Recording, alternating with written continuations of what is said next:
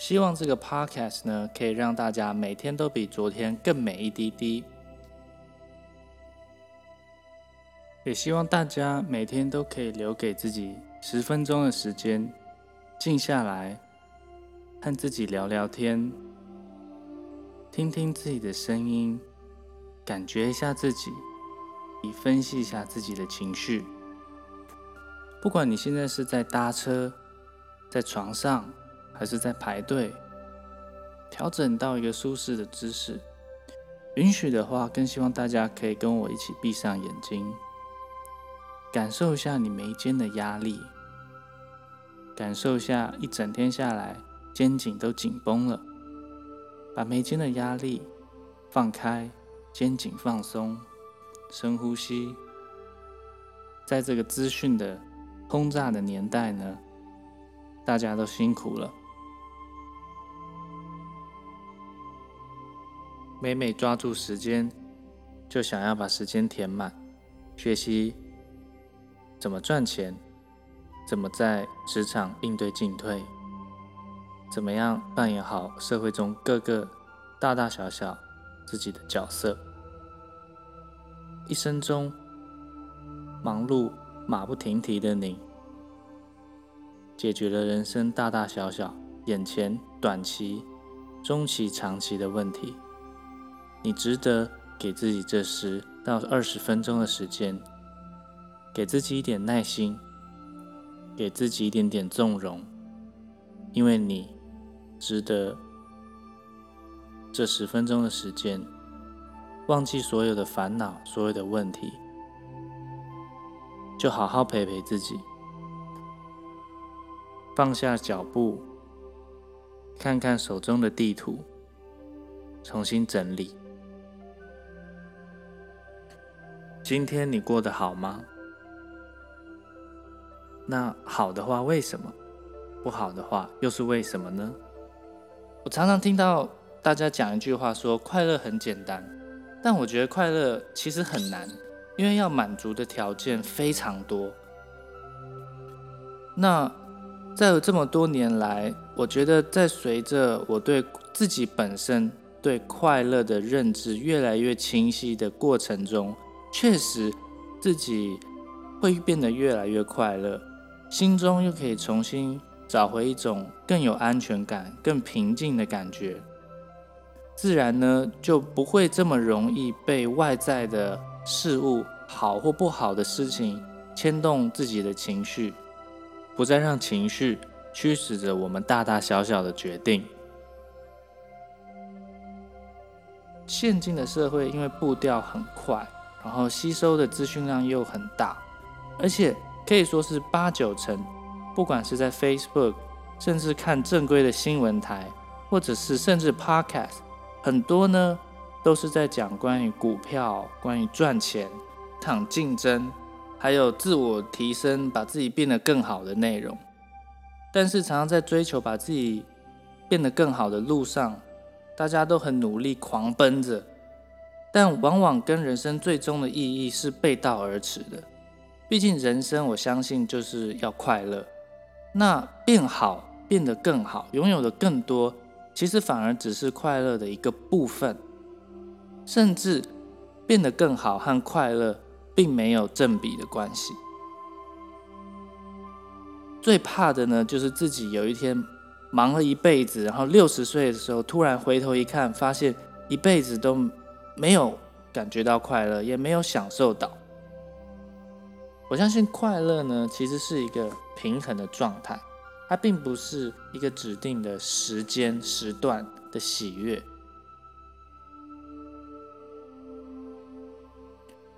我记得有一我看过 Netflix 上一个剧，它讲的主轴呢，就是在设计天堂。大家可以想象一下，如果你现在被指派为天堂的设计师，你的责任呢，就是要把地球。改成天堂，那你会怎么改呢？是把全世界的资源都是你一个人的吗？还是说其他人都不存在？还是全部人都存在，但是都是你奴隶呢？这样会有成就感吗？还是有无限的高级火锅，还是路上每一个女生、每一个人都可以有一个 Birkin，还是每个人都开法拉利，每个人都有地保，无限的资源，甚至每个人都是 Kobe Bryant，每一个人呢都可以炒股，都是大户，还是全世界就你一个人享受所有的资源，还是说每个人都不会老，每个人都一辈子都是十八岁的外貌，很漂亮，全世界的人漂亮指数都都是破表，都是满分，还是说没有生老病死，长生不老？但是人生的意义，难道不就是因为有时间，所以变得有意义吗？就是因为有一天我们都会死，所以使事情才会变得有意义。如果一个人可以永远停在二十岁的状态，然后光靠一辈子打工，在 Seven 打工，可能就能够打工一千年之后，都可以变成亿万富翁，都可以买私人飞机。那私人飞机还会珍贵吗？大家还会想要拥有私人飞机，还有意义吗？还有意义缩短从纽约飞到北京的时间吗？物质这种东西又是相交出来的。如果每个人都有法拉利，法拉利就变成 Toyota。而且像一九九二年的时候，法拉利坐车零到一百加速就是七点多秒，其实就相对于现在的 BMW 二系小跑车。那现在的人开 BMW 二系也是七点二秒啊，虽然速度一样，但已经没有当年开法拉利的那种优越的话。虽然一样是七点二秒，那过瘾的程度可能还是不太一样。所以我就发现，这个世界其实就是为人性设计出来最接近天堂的存在了，因为没有相对，没有不好就没有好。没有冷就没有暖，既然都是相对出来，人人有就不再有意义。时间如果不有限，一切就没有价值了。但是既然我们已经在最接近天堂的地方了，但是怎么都没有感觉自己在天堂，感觉每天都在忙乱和烦恼问题中度过，会不会是因为我们打从心里？对快乐的定义和那种憧憬，就是一种不可能的存在。总是希望等我有一天变成主管了，或是我变成老板了，或者得到加薪，一个月赚二十五万，或者是我变得更漂亮，整了我的那个鼻子，我的下巴就会变得更漂亮，得到大家的赞赏和肯定，我就会变得很快乐，过上无忧无虑的生活。但这种情形真的存在吗？有一本书叫做《The Subtle Art of Not Giving a Fuck》。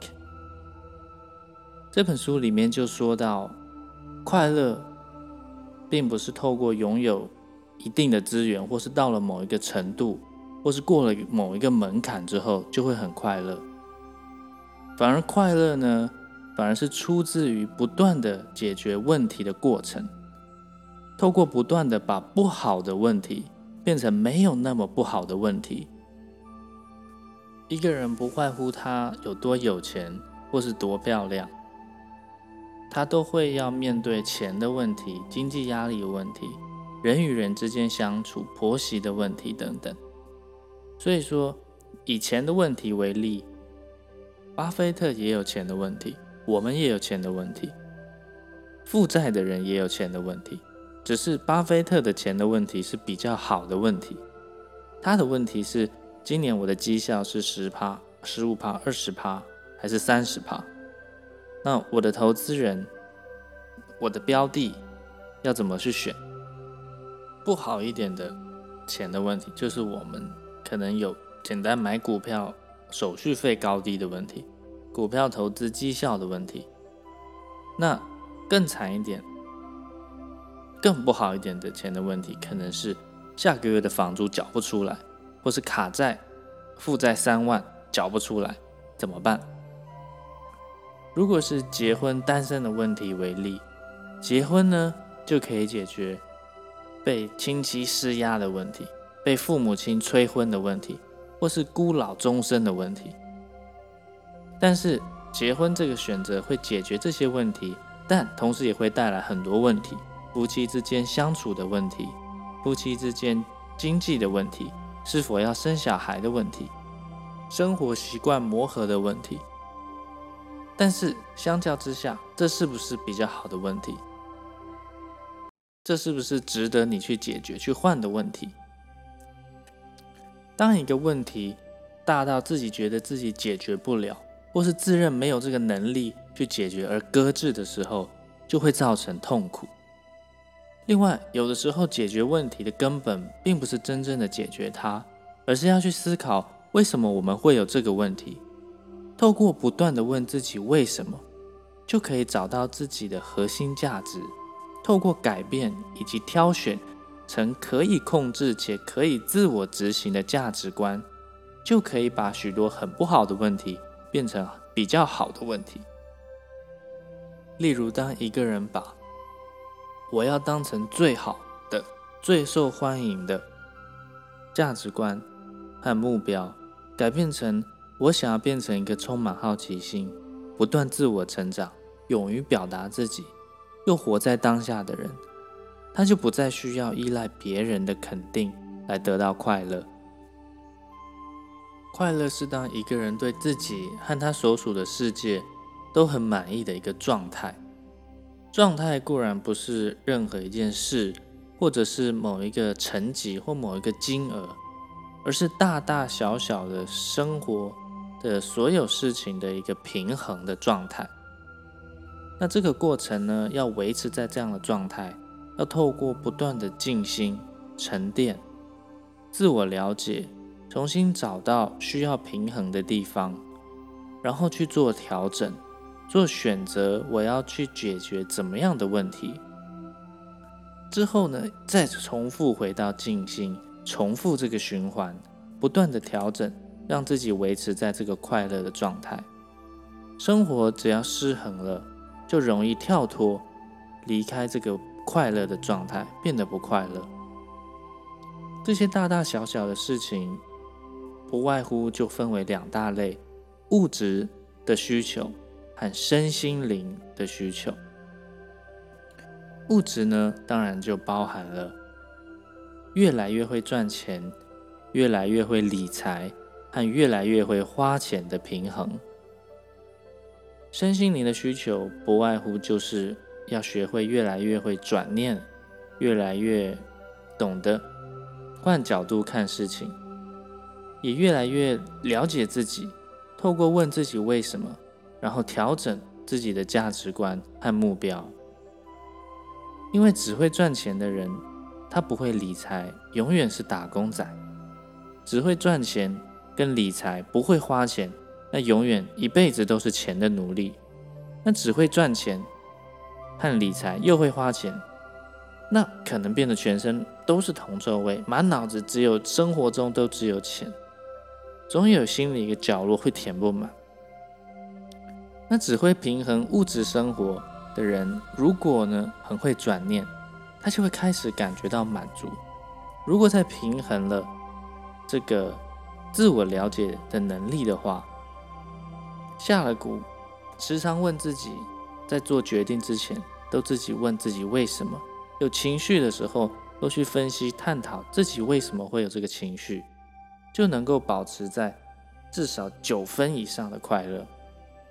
因为在当下的匮乏，都会发现，都是在为未来的快乐酝酿着。解决了这个问题，就可以换来很多其他没有那么不好的问题。匮乏就不会再那么痛苦，而快乐的感觉却仍然很饱满。之后维持呢，当然又是一个挑战，因为地球在转，日子在过，人也在变。唯有透过不断的自我探索，了解自己心理的变化，才能够最及时的调整到最理想的平衡状态。自我需求的变化和自我调整的时间。越时间差越短呢，快乐的水平就可以越高，也可以最更长期稳定的维持在一个平静快乐状态。除了能很快的了解自己的需求之外呢，人生有这么多东西要平衡，每一个人一天又只有二十四小时，调整的效率当然也变得很重要。CP 值是关键，时间是唯一的有限资源。每一个人每天的精力有限，能做的好决定也是有限的。时间就是精力，所以一定要把时间和精力尽可能呢拿来花在换 CP 值、换快乐的 CP 值最高的东西上面。对有些人来说，可能是赚钱，可能是理财；有些人可能是要学会花钱。花钱当然也是一门学问，有时候可能是 CP 值最高的。他已经可能很会赚钱，很会花钱，但是就是省。这时候他只要改变了他花钱的价值观，他能够在人生中很快的变得更快乐，让生活更丰富、更富足。有的时候呢，当然可能和物质完全无关，而是转个念，多问自己，常常为为了什么样的问题在烦恼着。然后了解自己的起心动念和目标，把快马奔腾的脚步放慢，停下来，偶尔停下来看看地图，就能够关掉自我导航，不再让情绪为我们的人生做选择。但大部分在这样的时代，大家自动驾驶久了，心也急了，已经没有耐心。去一点一滴去为了自己的野心做付出，在这种时候，耐心和野心到底要怎么平衡，也变得很重要。看了地图，换了人生角度，就不再会只想着自己想要的是什么，想要成就什么，想要达到什么目标，而是想着要完成这样的目标，得到自己想要的，我可以找一些什么样的问题来解决。我需要克服，付出多少的精力、多少的时间、多少的耐心，才能够得到我想要的？放慢脚步，给自己的心一点空间，喘口气，重新出发。就像 Gary V 曾经说过：“耐心和野心的平衡，其实你没有选择，只能在不时、无时无刻呢。”最大化把眼前事情的做好。Will Smith 就说过，要建筑一道墙呢，如果满脑子只想着要把墙建立起来，看着这么浩大的工程，很容易中间放弃，很容易气馁，过程也会很痛苦，甚至根本不敢开始。而对他来说呢，他都只专注在眼前下一块瓷砖，要把它铺得最好，尽他的可能铺到最好。一块一块，久了，突然一回头，有一天一看，你就有一道墙了。